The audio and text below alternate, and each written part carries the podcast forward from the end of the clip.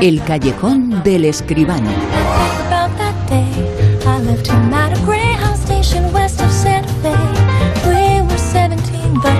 Y el espectáculo más grande del mundo, que es el cine, es el séptimo arte, lo tratamos aquí en La Rosa de los Vientos con el número uno, con José Manuel Esquivano, a quien ya escuchamos. José Manuel, muy buenas, ¿qué tal? Buenas noches, Bruno, ¿qué tal?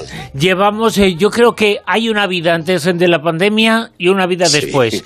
Y en la vida de después, eh, que es prácticamente toda la vida que recordamos, que, se ha convertido en prácticamente todo lo que hemos hecho, pero esos eh, ya son más de dos años largos los que llevamos hablando un poquito. Bueno, al principio no había taquilla, por supuesto. Y luego sí había taquilla, una taquilla muy reducida, y hemos seguido semana tras semana contigo y nos resistimos a finalizar. Nos alegramos alegramos cuando sube la taquilla. Nos alegramos la semana pasada que nos contaste que había pegado un subidón enorme. Siete millones de euros de recaudación, creo recordar. Bueno, pues esta semana se ha pegado la torta, ¿no? Pues sí, hombre, y además eh, más de lo esperado, porque ya comentábamos el fin de semana pasado que este siguiente, pues hombre, bajaría, porque mantener esos 7 millones era muy difícil, ¿no? Pero la verdad es que yo, ni yo mismo me esperaba que fuera a caer tanto. Ha caído hasta los 3 millones 202 mil, casi 4 millones de euros menos que el anterior fin de semana. Eh, la verdad es que parece como que nos estabilizamos en esos 3 millones, que es muy poquito. Y fíjate, este pasado fin de semana se estrenaron 16 películas, nada nada menos. Pero se ve que, entre las 16 no había ninguna capaz de llevar al público eh, de forma mayoritaria al cine. Bueno, el Doctor Strange este sigue siendo el número uno, pero la verdad es que, claro, es el responsable porque ha caído un 66%, aunque lleva ya pues 9 millones de euros recaudados. La verdad es que, igual que en Estados Unidos, pero allí ha recaudado 292 millones de euros. Y fíjate, ya que hablo de, Estados Unidos, mira, eh, el Doctor Strange ha hecho en España 4.960 euros de promedio por cine. En Estados Unidos ha hecho 13.500 dólares por cine. Hombre, la entrada en Estados Unidos está un poquito más cara que aquí, está de promedio a 9,60 dólares, pero aún así la diferencia es tan grande que esto tiene que hacernos pensar que el público acude mucho más al cine en Estados Unidos que en España. La verdad es que aquí estamos en cifras y en, números de asistencia realmente bajitos. Fíjate, Al Alcarrás, la mejor película española, eh, sigue siendo, ha, caído casi un 50%, ha hecho 175.000 euros de taquilla. La verdad es que es muy poco, aunque lleva ya millón y medio, que es una cifra que en principio a los propios eh, autores de la película les parece que no está mal, ¿no? Pero realmente es muy poquito, ¿no? Y si miramos por abajo en el top 20, hay que ir hasta el 11 para encontrar la siguiente película española, que es un estreno, La maniobra de la tortuga. 234.000 euros de recaudación en todo un fin de semana. Estas cifras realmente eh, pues demuestran la poca asistencia que hay a los cines en España. Es una pena. Estamos instalados en esos 3 millones arriba abajo en un fin de semana. La verdad es que hay que animarse, hay que doblar esa cifra de alguna manera. No digo ya 7 millones todas las semanas, pero de 5 para arriba, ¿no? Nos eh, poníamos eh, cuando estaba la cosa un poquito peor, como meta los 5 millones de euros. Y ahora que la cosa está un poquito mejor, estamos hablando del el año pasado, de finales del año pasado nos poníamos esa meta y sin embargo ahora que la cosa está ha finalizado, que está casi mejor, nos eh, descubrimos que estamos prácticamente igual. Estamos casi casi en el punto de admitir de admitir que ha cambiado la forma de ir al cine y de ver cine, porque no ha perdido el arte, no ha perdido el séptimo arte, no ha perdido la poesía en el cine, no ha perdido la calidad, ha perdido espectadores en salas. Efectivamente, eso es lo que ha pasado. Hombre, ¿cómo vamos a pensar que el cine ha perdido calidad o ha perdido interés? De ninguna manera. Y de hecho, hay mucha gente, mucha, mucha, que ve el cine en la pantalla de su casa. Quiere decir que afición hay. Lo que nos falta es ese impulso que hemos tenido durante tantos años de salir a la calle, irnos a la sala a ver el mejor cine en la sala, como, como, como debe ser, ¿no? Y el mejor cine, desde luego, siempre está, desde hace muchos años, está en el Festival de Cannes, que es la actualidad.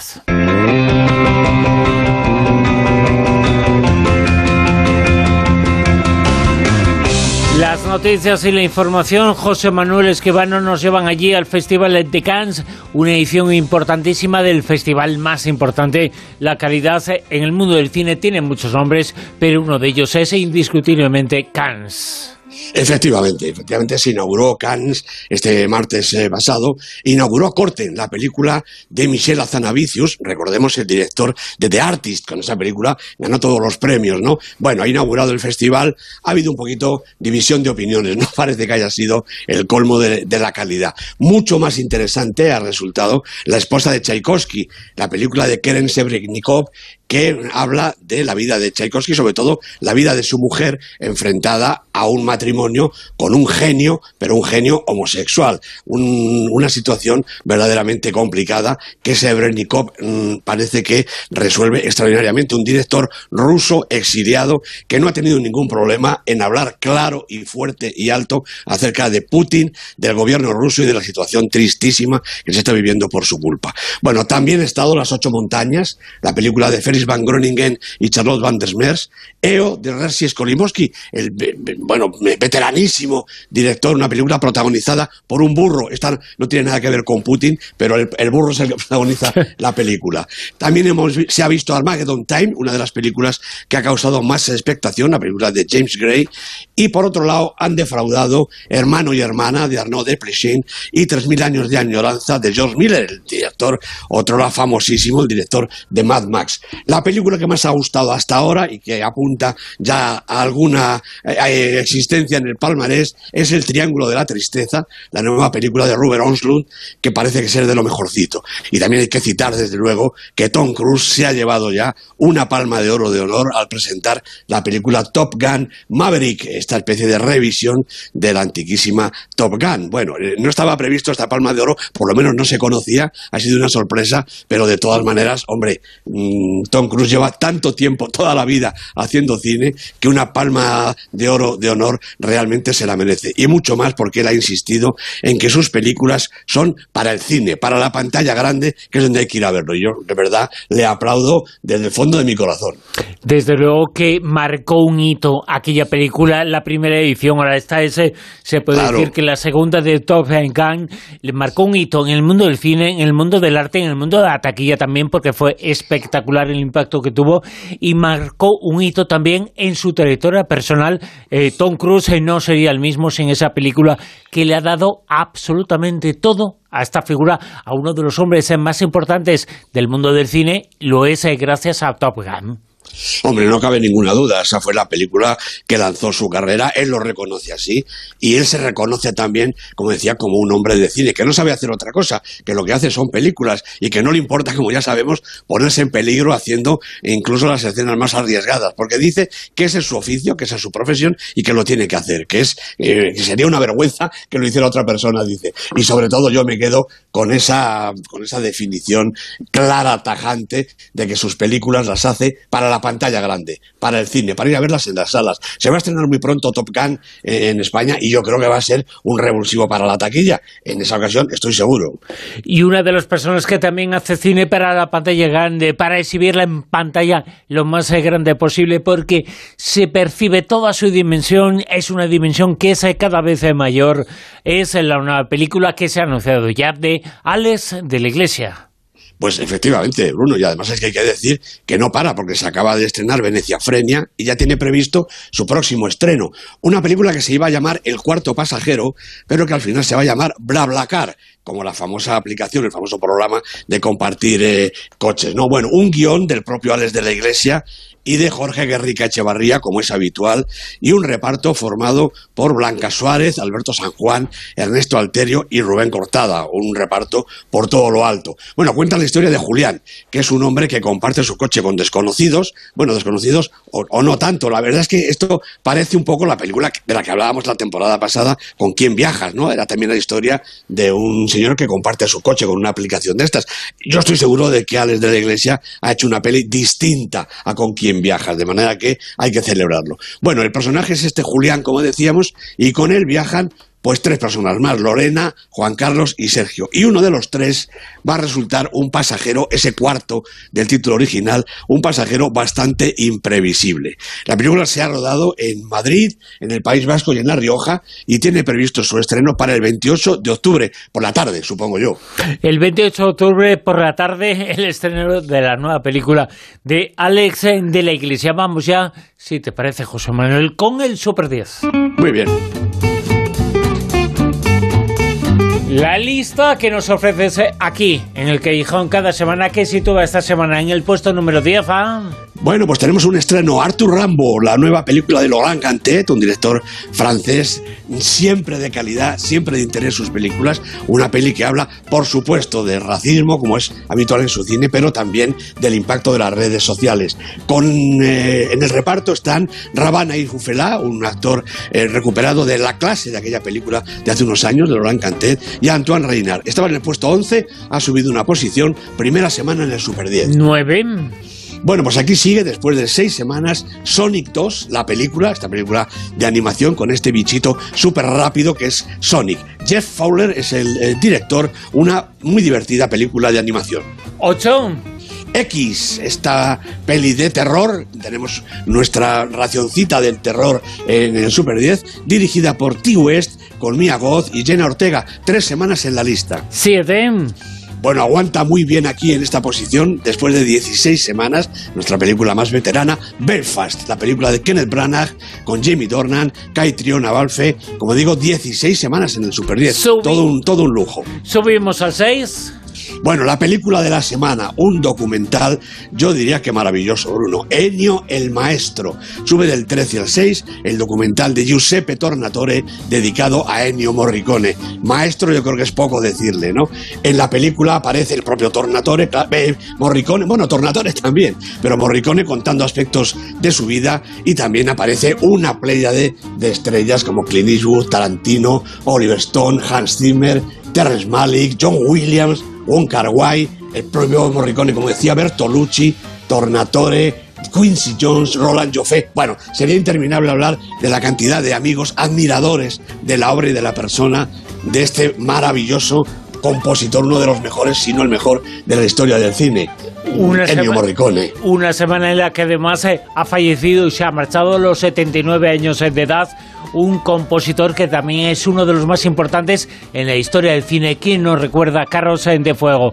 ¿Quién nos recuerda la figura inmortal también de Vangelis? Efectivamente, se nos ha ido lamentablemente, pues es una pérdida irreparable. Otro maestro, eh, sobre todo de un tipo de música muy especial como la que él hacía, ¿no? Pero realmente un compositor extraordinario, Vangelis. Él demostró que se podía hacer eh, música pues eh, melódica, romántica, eh, que no era chumba chumba solamente el mundo de la Claro, electrónica. Y Vangelis demostró que se podía hacer otra cosa con la música electrónica, que lo hacía extraordinariamente bien. Su sonido también es un sonido para la historia del cine. ¿eh? Ninguna duda, estoy convencido y además sus películas, bueno, pues eh, Carros de Fuego, 1492, en fin, tantos títulos son parte de la historia del cine. En el puesto número 5, Pues aquí tenemos a este, el Doctor Strange en el multiverso de la locura. Una locura de multiversos, diría yo. Sam Raimi es el director y Benedict Cumberbatch repite eh, personaje, creo que por tercera o cuarta vez, en este extraordinario y rarito Doctor Strange. Puesto número 4. París Distrito 13 sube dos puestos en su sexta semana la película de Jacques Audiard con Lucy Sang, Makita Samba, una película que habla de la juventud en Francia en este momento, en París, en este Distrito 13 y en cualquier otro, estoy seguro. Puesto número 3. Bueno, la peor persona del mundo, dice Joachim Trier, que es su protagonista, Renate Reinsve. Yo creo que no es para tanto. Diez semanas en el Super 10. Es Super 10 desde este fin de semana. La peor persona del mundo de Joachim Trier. En el 2. Pues sube también desde el puesto 3 en su cuarta semana El hombre del norte. La película de Robert Eggers ha sido campeona de taquilla durante unas semanas con Alexander Skarsgård en el papel protagonista. Puesto. Llegamos a lo más alto. Puesto número 1. Bueno, pues me llena de orgullo y satisfacción decir que sigue siendo Alcarrás, la película de Carla Simón, una película que habla de gente del campo, de gente común, pero con un nivel de cine extraordinario. Tres semanas en el Super 10. Una película que nos sorprendió a todos, eh, de la que sabíamos eh, muy poco. La crítica ya estaba advirtiendo lo que se encontraba ahí en Alcarrás, en esta película. Así es. Que ganó, no sé si recuerdo bien, el Oso de Oro en Berlín, ¿no? Naturalmente, el Oso de Oro en Berlín. Carla Simón es una directora joven, pero una directora con muchísimo prestigio. En Berlín ganó ya un premio con su primera película y ahora ha ganado, ganó en el pasado festival nada menos que el Oso de Oro. José Manuel Esquivano, la semana que viene, la semana del número 3000 del programa 3000, estamos contigo, estamos contigo, eso sí, en el programa número 2999. Exacto, exacto, eh, muy bien. Y el día siguiente también, pero en el programa 2999, por supuesto, el sábado. Los sábados siempre son impares, los domingos eh, siempre son pares. Así funciona esto. Pero estamos en el callejón, hablamos de cine, del séptimo arte tan importante en estos 3.000 espacios de la Rosa de los Vientos. El cine siempre hemos eh, presumido mucho de que había que defenderlo, había que amarlo, había que quererlo. Y tú eres el responsable de que la gente se haya acercado mucho a la gran pantalla. José Manuel. Pues yo, sí, muchas gracias. Yo creo que todos los aficionados al cine y yo me cuento entre ellos, te lo agradecemos, agradecemos a la Rosa de los Vientos el interés que tiene, más que demostrado por el cine. Un abrazo muy grande, Bruno. Un abrazo a ti porque todo ese interés es eh, gracias a lo que tú nos cuentas aquí. José Manuel, hasta la semana que viene. Hasta la semana que viene.